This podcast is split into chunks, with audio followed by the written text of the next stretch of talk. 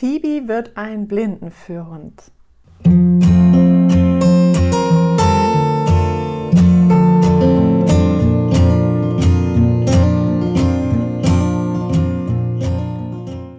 Guten Morgen, 6 Uhr und ich war schon mit den Hunden eine Runde draußen.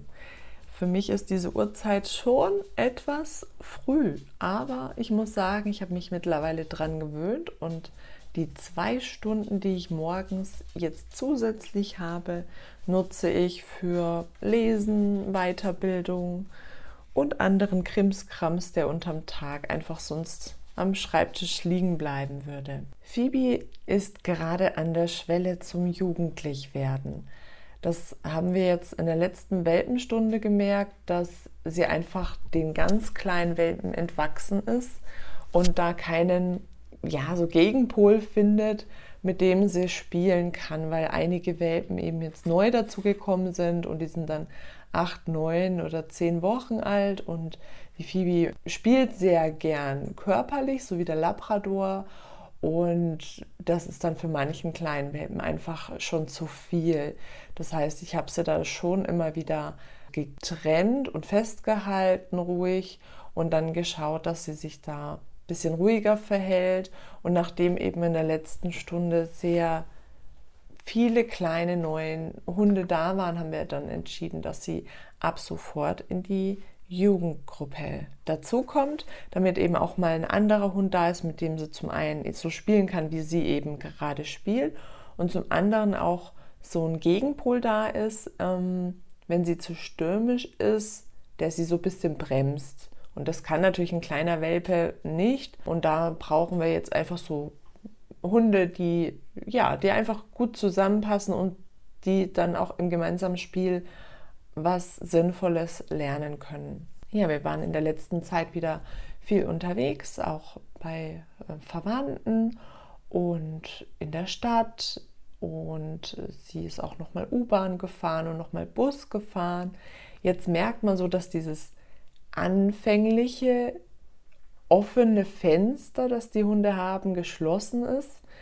Einfach daran, dass sie manchen Dingen gegenüber schon skeptischer ist. Am Anfang sind ja die Welpen wirklich, die saugen alles auf, die nehmen alles so wahr, wie es ist und das ist dann so der Maßstab. Und jetzt merke ich eben, wenn jetzt doch noch mal was ganz anderes kommt, irgendeine ganz andere Baustellensituation beispielsweise, dass sie dann eben schon noch mal ein bisschen genauer hinschaut. Es ist total interessant, diese Phasen zu beobachten. Die Phoebe fängt jetzt an, die Treppe selber hochzugehen, runter noch nicht. Und ich bin so einfach am Überlegen, wann ist es so der richtige Zeitpunkt. Sie wiegt ja jetzt auch schon einiges mehr, so um die 13 Kilo. Das heißt, wenn sie jetzt die Treppe hochgeht, dann lasse ich sie hochgehen. Und runter möchte sie nicht gehen, da hat sie noch Hemmungen und dann trage ich sie eben runter. Und tatsächlich ist es ja so, wenn der Hund die Treppe hochsteigt, ist es ja im Grunde weniger belastend, als wenn der Hund die Treppe runtergeht. Wenn er runtergeht, habe ich eher die Stauchung und wenn er die Treppe hochgeht, habe ich eher die, dieses Muskeltraining. Und von daher finde ich es ganz okay, wenn sie jetzt erstmal die Treppen nur hochgeht. So viele haben wir auch nicht und so oft gehen wir da auch nicht. Und wir haben im Haus auch zum Glück noch einen Lift. Und dann mache ich es eben so, dass wir in der Früh fahre ich dann mit beiden Hunden mit dem Lift in den Keller. Dann kann sie eine kleine Treppe nach oben gehen und wir sind gleich draußen. Ich muss sie nicht schleppen, denn das merkt man natürlich nach einer Zeit auch, dass man jeden Tag immer wieder einen 13 Kilo Hund auf seinem Arm trägt. Da empfinde ich das jetzt auch als Entlastung, wenn sie da anfängt, einfach die Treppen selber zu steigen. Und ich habe sie auch schon mal auf der Treppe, die abwärts ging, so auf die letzten ein, zwei Stufen draufgestellt, sodass sie da eben auch schon mal diesen diese letzten zwei Stufen einfach mal gegangen ist. Denn das sollte ja ein Hund schon auch kennenlernen oder ähm, das soll jetzt kein Tabu sein, wo der Hund überhaupt keinen Kontakt zu haben darf. Er soll nur eben keine ständige Belastung dadurch erfahren. Bald ist sie ja ein halbes Jahr alt und dann können wir einfach mal schauen. Und ich bin so ein bisschen der Meinung, wenn der Hund dann von sich aus auch vieles anfängt zu machen, dann ähm, gebe ich ihm einfach auch die Möglichkeit dazu, dass er das so in seiner Zeit ausprobieren kann. Wir haben wieder ein neues Geschirr gekauft. Diesmal habe ich ein schönes Geschirr von Annie X wieder gekauft. Das ist so meine Lieblingsgeschirrmarke, weil die gerade auch für die langen Hunde einen schönen langen Steg haben, der dafür sorgt, dass ich eben den Brustgurt nicht direkt unter den Achseln quasi habe, sondern der ist immer schön weit nach hinten versetzt. Und das Tolle ist auch an dem Geschirr, es ist gepolstert und ich habe ähm, an der Brust noch einen zusätzlichen Einhakering, den nicht alle Geschirre haben, sodass ich da die Phoebe zweimal einhaken kann. Also ich kann sie hinten am Geschirr einhaken und vorne. Und dieser Effekt ist auch sehr schön, denn dann zieht der Hund nicht so, weil er durch den Druckpunkt an dem Brustring nicht so weit nach vorne kommt, als wenn ich ihn nur hinten einhaken würde. Dass Phoebe ein Junghund wird, merke ich gerade auch daran, dass der Rückruf, der bisher sehr gut funktioniert hat, auch unter verschiedensten Ablenkungen sehr gut funktioniert hat, momentan ein bisschen weniger gut funktioniert, sagen wir mal so. Ich versuche jetzt noch mal mehr darauf zu achten, erstmal die Aufmerksamkeit von ihr zu bekommen und das Signal hier insbesondere dann zu rufen, wenn sie sowieso auf mich zuläuft und ich mir sicher bin, dass sie kommt. Denn es ist schon schade, wenn man dann ruft und sie reagiert nicht, dann will man sich dann auch nicht das Signal kaputt machen.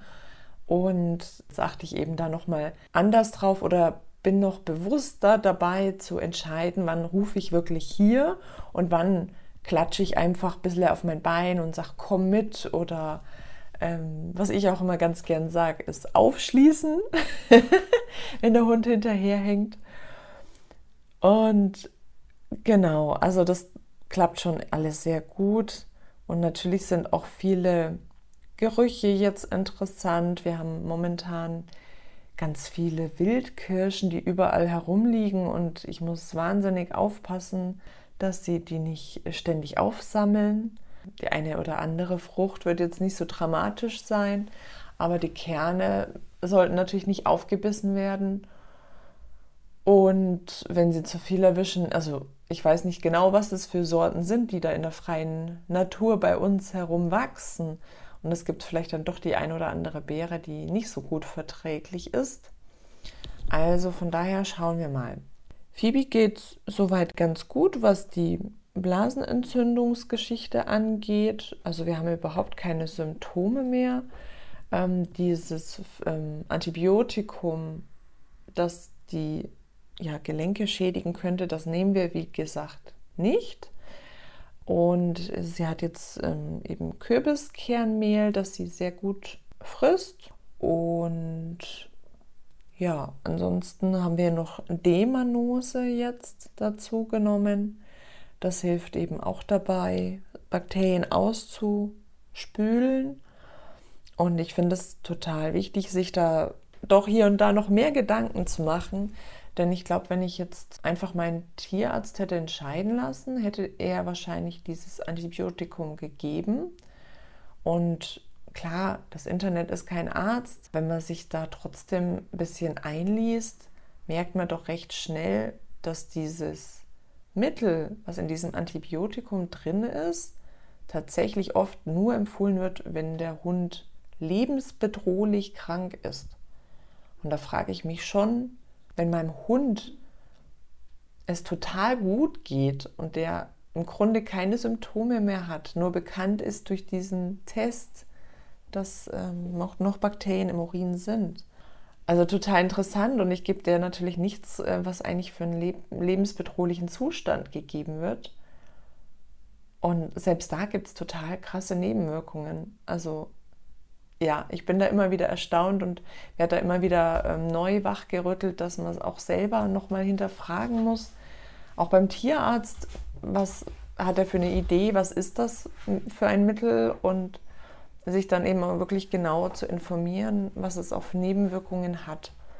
Also ich weiß von meinem alten Hund auch damals, der hat dann eben Schmerzmittel bekommen und Schilddrüsenmittel hatte er bekommen und irgendwann hat er ja mehrere Sachen, die haben dann wieder auf den Magen geschlagen Ähm, dann muss der wieder irgendein Magenschutzmittel bekommen wegen dieser Medikamente und irgendwann bist du in so einer Medikamenten äh, drin, wo du gar nicht mehr rauskommst, weil alles sich gegenseitig bedingt.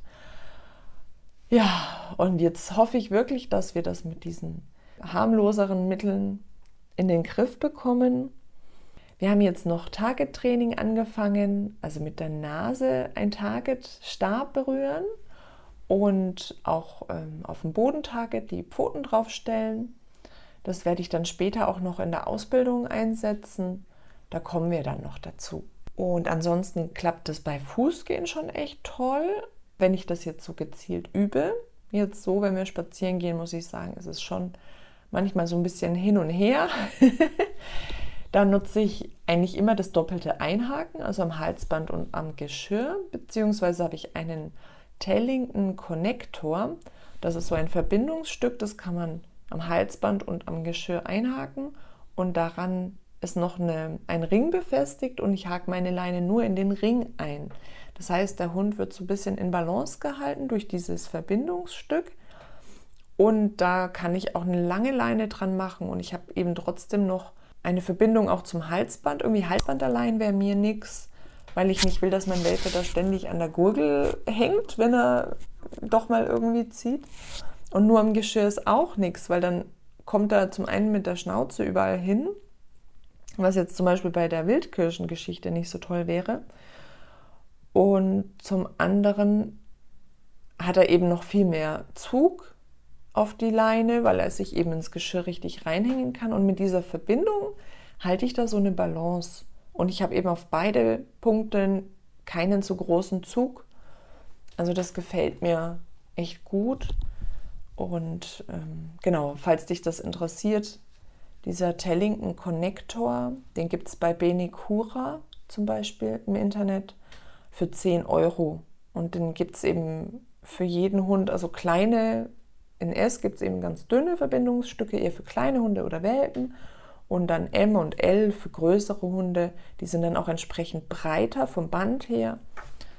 Ja, und ähm, die Führtechnik finde ich sehr praktisch. Und für mich ist es dann so, wenn ich normal Gassi gehe, kommt sie eben an zwei ähm, Stellen angeleint. Und wenn ich übe, nur am Halsband. Also wenn ich bei Fuß übe, habe ich sie nur am Halsband, weil das ist ja quasi unser Endziel, dass sie später auch am Halsband alleine locker läuft. Und bis sie das kann, habe ich ebenso den Freizeitmodus und den Übungsmodus. Dann kann der Hund das auch sehr gut unterscheiden. Beim bei Fußgehen ist mir auch aufgefallen, ich habe dann immer die Wendung so, dass ich mich eben nach links eindrehe, der Hund außenrum, um mich bei Fuß in die Grundstellung auf die linke Seite kommt. Und am Anfang habe ich mir gedacht, oh Gott, das musste jetzt total ewig da am Boden rumkriechen, damit die das macht. Und natürlich habe ich es auch einige Male wiederholt. Und jetzt kann sie es sehr gut. Also sie geht jetzt wirklich durch einen kleinen Handwink schon um mich rum und ich muss gar nicht mehr so tief runter irgendwie mit Futter oder so, sondern sie hat schon dieses Prinzip verstanden, um mich rumzugehen. Und das finde ich schon ganz cool, dass ein Hund das doch relativ schnell lernt. Ist wie gesagt nicht der Hauptaspekt jetzt in dieser Zeit. Also Frust aushalten ist eben ein ganz großes Thema. Mal angeleint irgendwo bleiben können, und wir haben jetzt neulich auch mal getestet. Da waren wir unterwegs, spazieren mit der ganzen Familie. Und ich bin dann mit dem Blesk noch weiter in den Wald gegangen und mein Partner und mein Kind ist mit der Phoebe wieder nach Hause gegangen. Und am Anfang war es auch ein bisschen schwierig für die Phoebe, sich da zu trennen. Das sind aber auch Situationen, die ich ganz gern üben möchte, weil viele Hunde da so ein Problem haben, wenn man sich später irgendwo trifft und dann doch wieder auseinandergeht, dass die das nicht können. Und da fand ich es jetzt ganz schön, dass wir das geübt haben. Eben schon auch, indem mein Partner dann ein bisschen gelaufen ist und ein bisschen Hai-Tai-Tai gemacht hat, ist sie dann gut mitgegangen und es hat auch nichts ausgemacht. Dem Lesk hat es auch nichts ausgemacht, denn er durfte ja weiter Gassi gehen und musste nicht wieder nach Hause. Das war dann ganz schön. Und solche Situationen wirklich bewusst auch immer wieder zu kreieren, dass der Hund auch lernt, diesen Frust auszuhalten und zu lernen, okay, die, man trifft sich dann später eben wieder. Man ist ja nicht aus der Welt. Aber das muss der Hund auch erlebt haben, damit er das ja für sich so abspeichert und nicht eine Angst entwickelt. Wir trennen uns bis in alle Ewigkeit. Das Thema Holzbenagen ist vorbei. Also sie nagt überhaupt nicht mehr im Holzregal. Hat ja auch lang genug gedauert. da bin ich total froh, dass wir jetzt nicht mehr ständig ähm, gucken müssen. Also wir können jetzt auch die Tür zum Arbeitszimmer mal offen lassen und die Phoebe kann da alleine reingehen und legt sich dann in die Box. Sie legt sich auch manchmal ganz gern ins Regal. Da ist unten ein Fach frei und da liegen die Handtücher. Und Phoebe hat dann neulich mal entdeckt, dass es eigentlich ganz kuschelig ist, sich da auf die Handtücher drauf zu legen. Total süß. Das sind zum Beispiel auch Sachen, wo es wirklich schön ist, wenn man sich da mal bewusst drüber Gedanken macht. Denn oft sieht man ja nur, was nicht klappt und was noch nicht funktioniert. Und dass das Regal jetzt zum Beispiel in Ruhe gelassen wird von ihr, das finde ich so klasse und wertvoll. Und das wäre jetzt schon fast wieder untergegangen, wenn ich es jetzt nicht nochmal ansprechen würde. Das Thema Bell ist jetzt nicht komplett vom Tisch, doch trotzdem merkt man schon durch die Umorientierung, dass sich da schon auch was getan hat, dass es weniger ist. Zum Beispiel ist eben auch nochmal der Lift angegangen und die Hunde schauen dann schon zur Tür. Und ich finde es sehr angenehm, dass jetzt eben nicht bei jedem Hundebeller draußen oder im Haus die Hunde bellen. Also der Blesk hat sowieso nie gebellt. Und die Phoebe ist eben auch dadurch, dass wir sie in die Räume reinnehmen und möglichst wenig im Flur lassen, da auch ganz anders. Das ist einfach, wenn der Hund im Flur ist und vor der Tür ist, dann ist das sein Job und er bellt. Und wenn er im Arbeitszimmer ist und vielleicht ein bisschen Radio läuft, dann hört das nicht so gut. Also er hört es bestimmt trotzdem noch, aber es ist nicht so prägnant und er hat irgendwie nicht so das Bedürfnis, da so stark drauf zu reagieren. Also ich finde es phänomenal, wie stark solche Effekte auch sich ändern, je nachdem, wo der Hund sich aufhält. Vielleicht hast du ja auch schon meinen YouTube-Kanal von Kluge Hunde entdeckt. Da findest du immer wieder auch Videos mit der Phoebe und da siehst du eben, was wir für Übungen machen und noch mehr Übungen findest du auch natürlich im Online-Welpenkurs auf www.kluge-hunde.de. Schau doch auch gern auf Facebook mal vorbei. Auch da poste ich immer wieder Bilder von meinen Hunden, natürlich auch von Phoebe. Ich wünsche dir erstmal einen schönen Tag und bis zum nächsten Mal. Tschüss, deine Eva.